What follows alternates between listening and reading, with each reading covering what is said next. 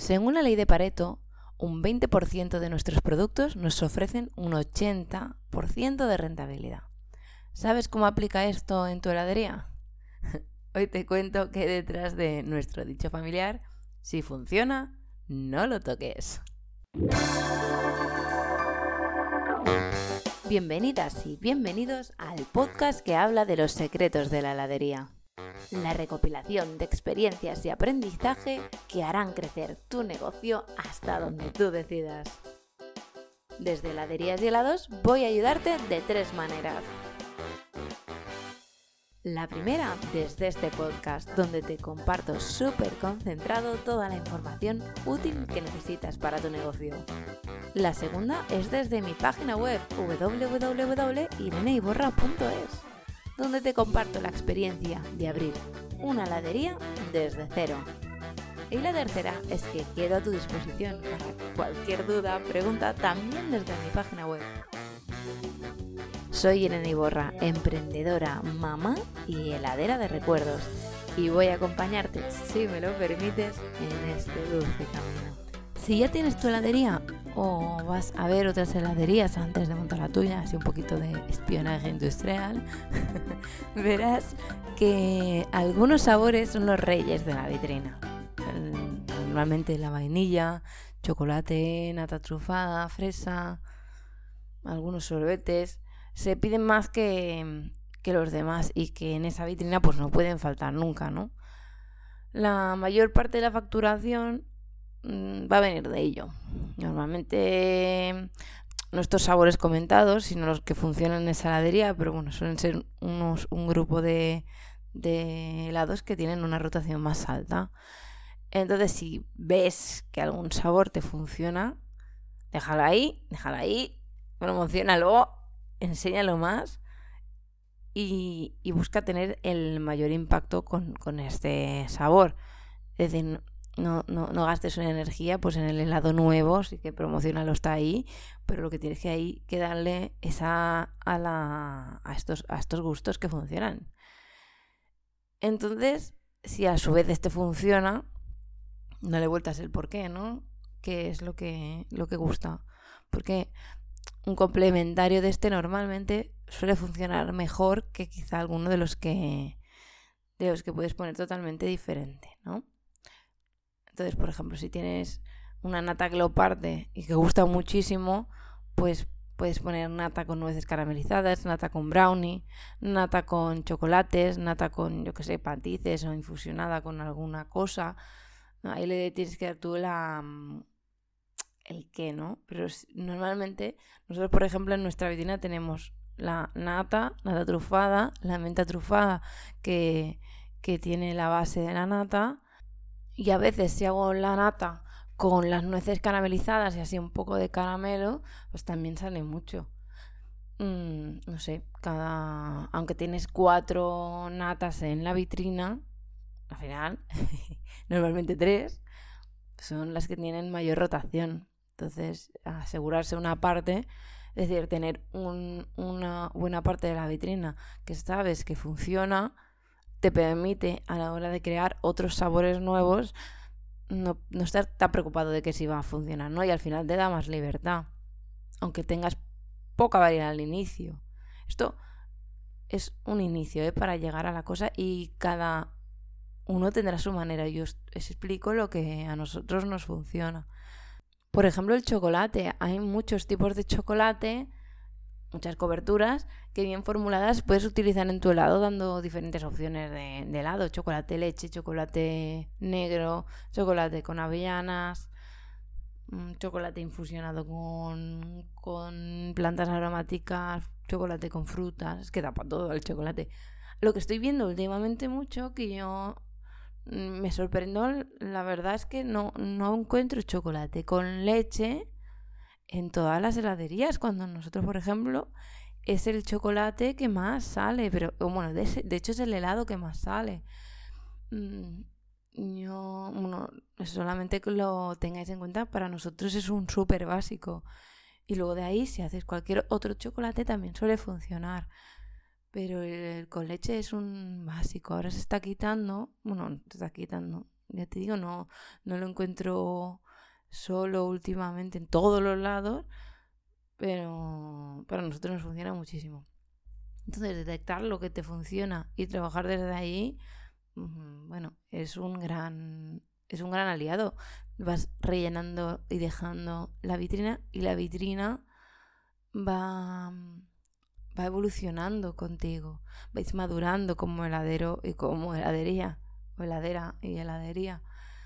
Eh, parece una cosa evidente, pero por si acaso yo la comento porque es eh, al final sí que está súper bien eh, el tema de la creatividad, de hecho es lo que a lo mejor te puede llevar a, a más lugares como heladero, como heladera pero parte de la base que tiene que ser un negocio que permita hacer todas esas actividades, por lo tanto hay que cuidar también la parte empresarial, que la parte empresarial sería mantener, si funcionan los toques, ¿vale? Entonces, ah, entonces esta, esta facilidad a nivel de cuando inicias te da mucha facilidad de producción, y, te ahorra tiempo y dolores de cabeza. Entonces yo no, no digo que llenes la, toda la vitrina de recetas iguales, pero a veces la sutileza en un helado, porque al final si es la parte aromática la que infusionas, la que le das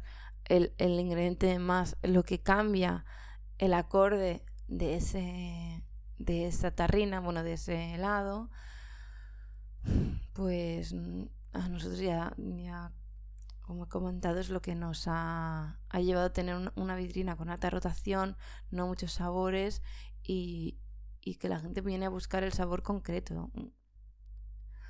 Cada, yo entiendo, cada heladería tiene su modelo de negocio, ¿eh?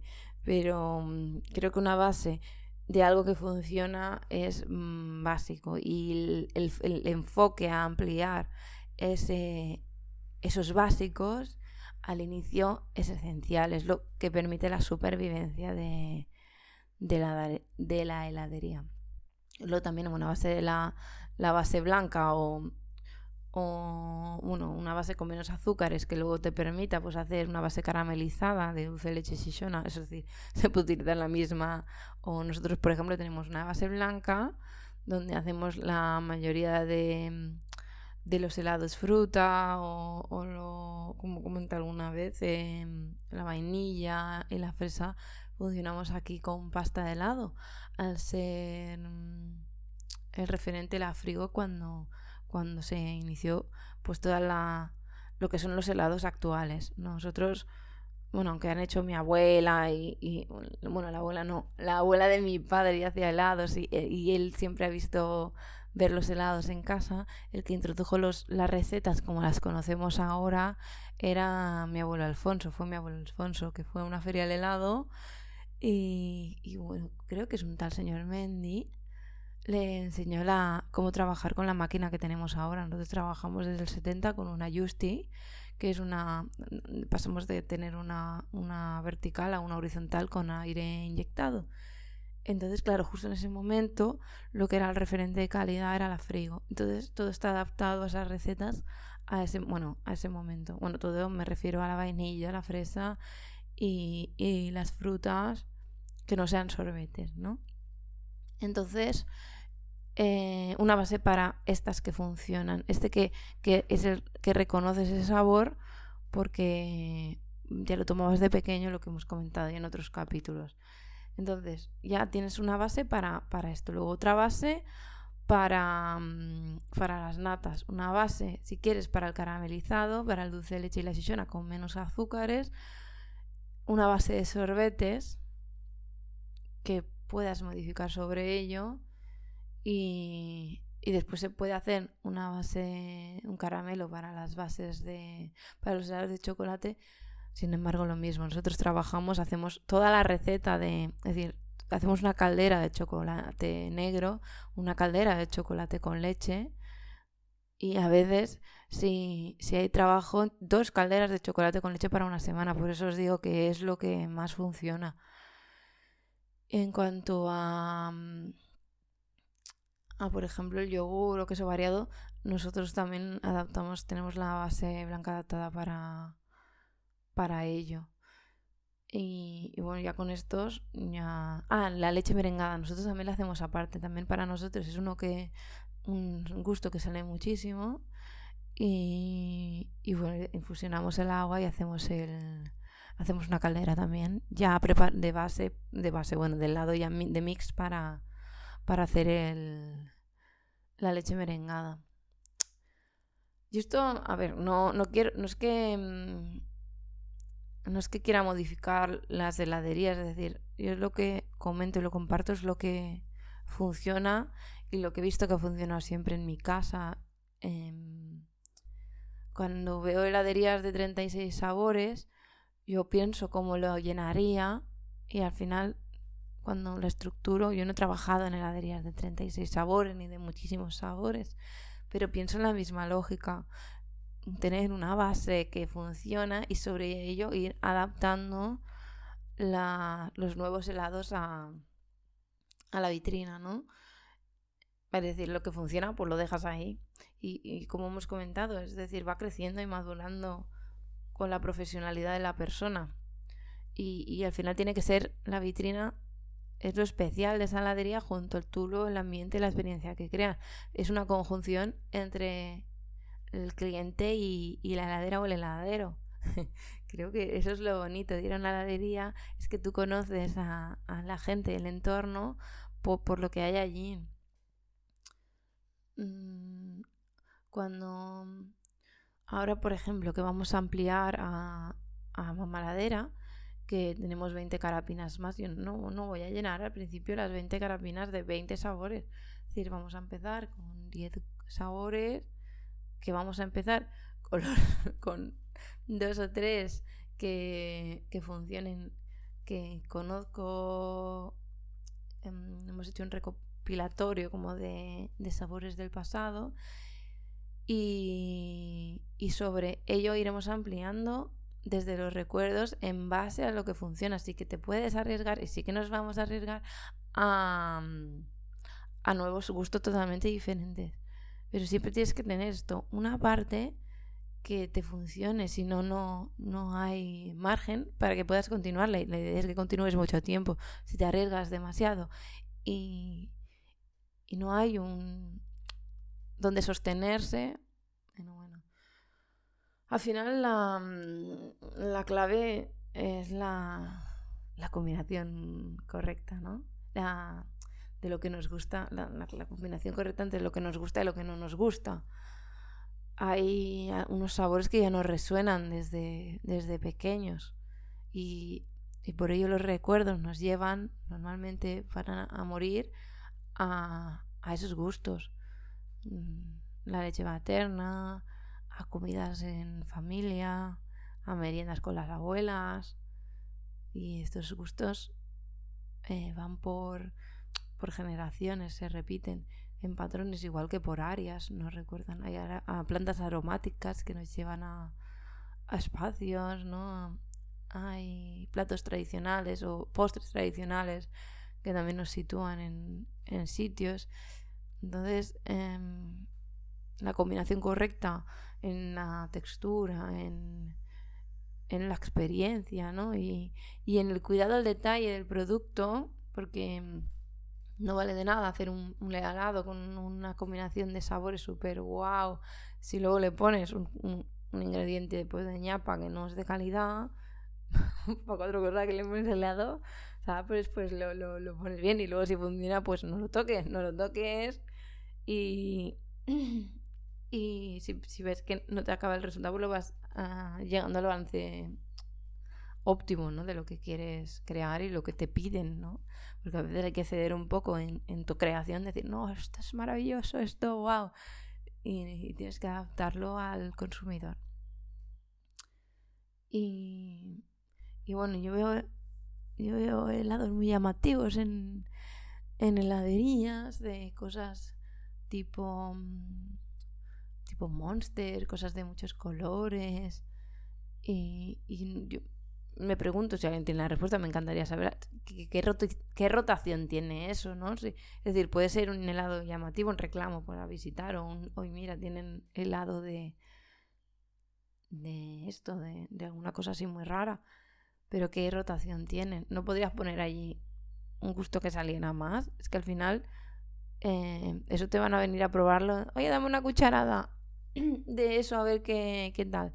Pero se cogen helados de, de estas cosas. Bueno, sí, me gustaría saberlo de verdad, ¿eh? Si, si, lo sabéis, si me enviáis un mensaje o, o, bueno, ya sabéis dónde estoy, aquí en, o en el Instagram o, o, por el Instagram de Mamaladera o por el tío Che, al final me llega todo. Pero esto a nivel de, rentabilidad me parece muy interesante saberlo. Entonces, bueno, yo creo que, que por eso digo que, al final, em, tú por muy creativo que seas, si tu helado, si tu helado representativo no es bueno, mm, no, no sé si vas a llegar a final de mes, es decir, va a ser más difícil.